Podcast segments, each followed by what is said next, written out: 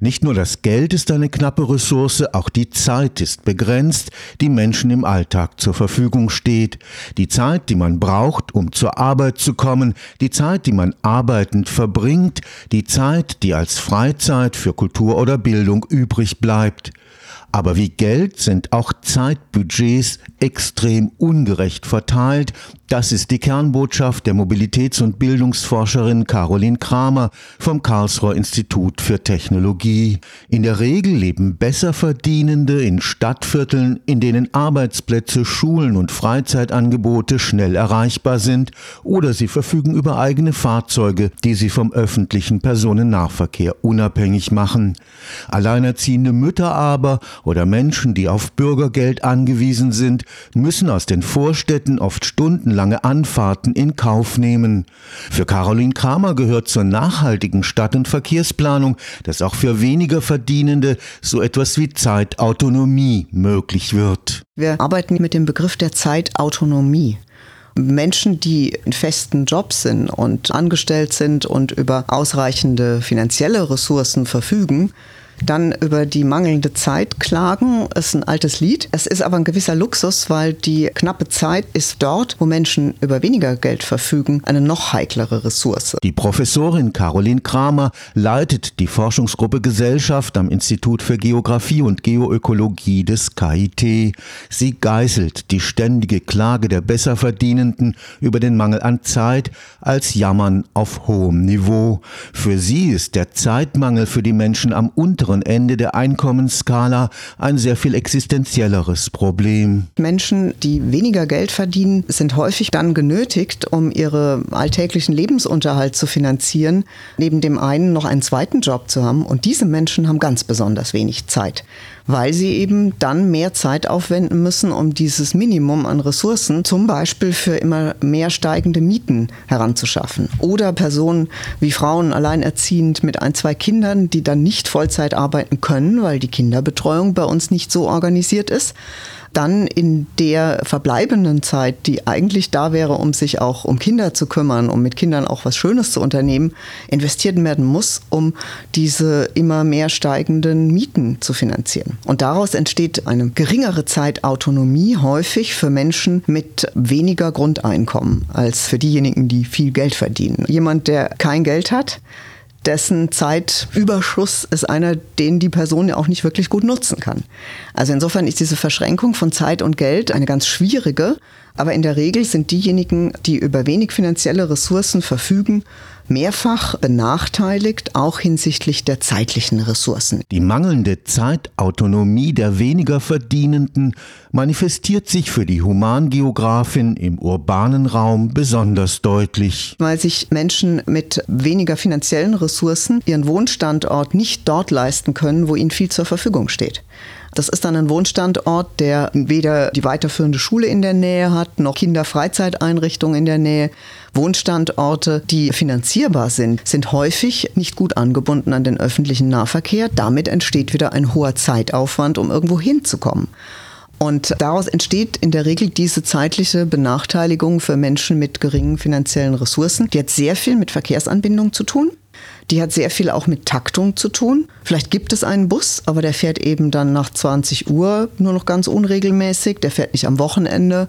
Der fährt nicht so, dass das Kind zur Sportveranstaltung kann. Und wenn Taxi Mama mit dem großen SUV nicht zur Verfügung steht, weil eben Mama kein eigenes Taxi hat, dann entstehen daraus ganz viele Benachteiligungen, die was mit Beteiligung am öffentlichen Leben, an Freizeit- und Sportveranstaltungen und so weiter zur Folge haben. Hier muss der moderne Wohlfahrtsstaat nach Überzeugung der Wissenschaftlerin für einen gerechten Ausgleich sorgen.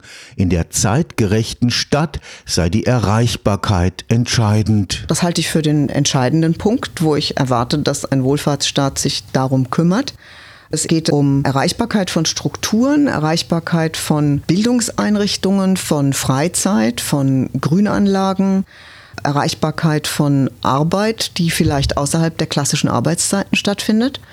Häufig sind ja weniger gut entlohnte Arbeiten, welche die sich am Rande der Normalarbeitszeiten in die Schichtarbeit hineingehen, die Pflegedienste, Putzdienste sind ja oft Dienste, die dann nach den normalen Öffnungszeiten unterwegs sind. Und genau diese Menschen brauchen die öffentlichen Verkehrsmittel, weil sie sich in der Regel eben kein eigenes Auto leisten können. In der Perspektive einer in diesem Sinne gerechten Zeitpolitik müssten sehr viele Konventionen und Regelungen überdacht werden. Brauchen wir tatsächlich diese ewig langen Öffnungszeiten im Lebensmittelhandel? Es sind auch Menschen, die keine Topverdiener sind und die zu den unmöglichsten Zeiten dann Feierabend haben. Genauso wird diskutiert, gegen den Biorhythmus laufen die Schulzeiten. Gerade bei jungen Menschen, jetzt nicht einfach, weil sie per se gern lang schlafen, sondern weil es einfach wirklich biologisch so ist. Ein Schulbeginn um 7.45 ist aber so gegen die Natur. Da kommen natürlich dann die Lehrkräfte, die Schulorganisation, die das gerne so hält, dass es weiterhin da bleibt. Aber eigentlich geht es gegen den Biorhythmus in hohem Maße. Und solche Dinge, da könnte eben Regelungen, Arbeitszeit, Schulzeitregelungen und so weiter, da könnte der Staat regulativ eingreifen. Nach Überzeugung von Professor Kramer müssen für eine auch sozial nachhaltige Stadtplanung Raum und Zeit immer zusammen betrachtet werden. Die Deutsche Gesellschaft für Zeitpolitik, die gibt es ja auch, ist schon seit einer Weile aktiv und versucht auch gemeinsam mit einem internationalen Verbund, es gibt eine Barcelona Declaration zur Zeitpolitik, dieses Management der städtischen Infrastruktur so anzulegen, dass nicht nur eine Raumplanung gemacht wird, da haben wir ja Instrumente dazu, da gibt es eben auch das Recht auf gleichwertige Lebensbedingungen. Und dazu gehört eben auch Raum mit Zeit zu denken. Jede räumliche Planung, jede Straße, jede Gestaltung eines Platzes, jede Entscheidung, wo welches Infrastrukturelement gebaut wird, ist auch eine Zeitentscheidung. Weil diese Positionierung von öffentlichen Angeboten, öffentlicher Infrastruktur und die Gestaltung des Verkehrs ist ein politischer Akt, der nicht nur Raum gestaltet, sondern auch Zeit. Also für wen ist denn diese Kita, die geplant wird, in welcher Zeit erreichbar, mit welchem Verkehrsmittel? Habe ich dann wieder das Taxi Mama, das vor der Tür steht. Ist es erreichbar auf den üblichen Fahrradwegen, auf den üblichen Fußwegen? Also Erreichbarkeiten. Weitaus mehr mitzudenken, als es bis jetzt der Fall war. Und das muss ressortübergreifend geschehen.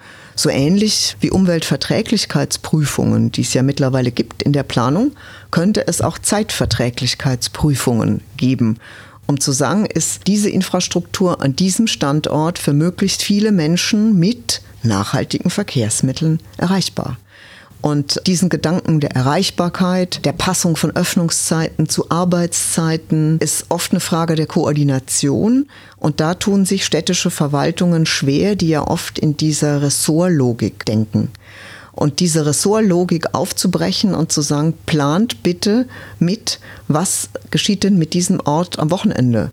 Am Abend? Wie ist er erreichbar? Welche Hindernisse gibt es? Welche Störfaktoren? Denkt Raum und Zeit bei eurer Planung gemeinsam und schaut nicht nur auf die Karte, sondern denkt Zeit mit. Frauen leiden ganz besonders unter der ungleichen Verteilung von Zeitbudgets. Diese typischen Zeitverdichtungs-Stresselemente hängen sehr häufig an einem Geschlecht, nämlich an den Frauen mit unseren sozialen Rollen, die immer noch sehr fest zementiert sind, egal wie viele Frauen erwerbstätig sind, bleibt an Frauen häufig eben diese sogenannte Care-Arbeit, ob das jetzt für die Kinder oder später dann auch für die Eltern der Fall ist. Und diese Diskriminierung ist eine, die dann geschlechtsbezogen einfach in unserer Gesellschaft immer noch vorhanden ist, weil Erwartungshaltungen da sind, dass das typischerweise Frauen übernehmen. Es müssen Frauen mehr Zeit aufwenden für Tätigkeiten, die nicht entlohnt werden. Und eine der Studien, die ich ausgewertet habe, diese Zeitbudgetstudie, hat versucht, das monetär zu fassen oder zumindest mal zu zählen, wie viele Stunden pro Tag Frauen neben einer bezahlten Erwerbstätigkeit Tätigkeiten für andere ausüben.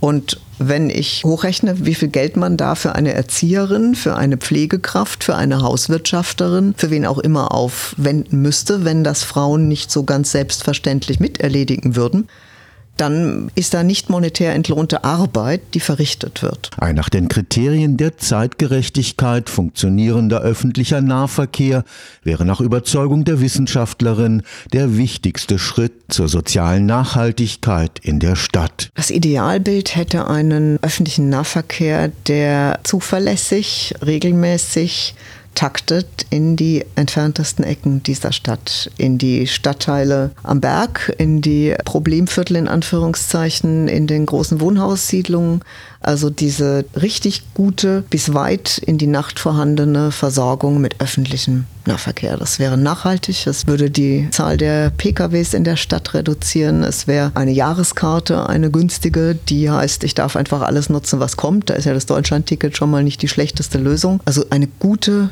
verkehrliche Anbindung egal wo ich wohne in der Stadt und wie viel Geld in meinem Geldbeutel ist. Stefan Fuchs, Karlsruher Institut für Technologie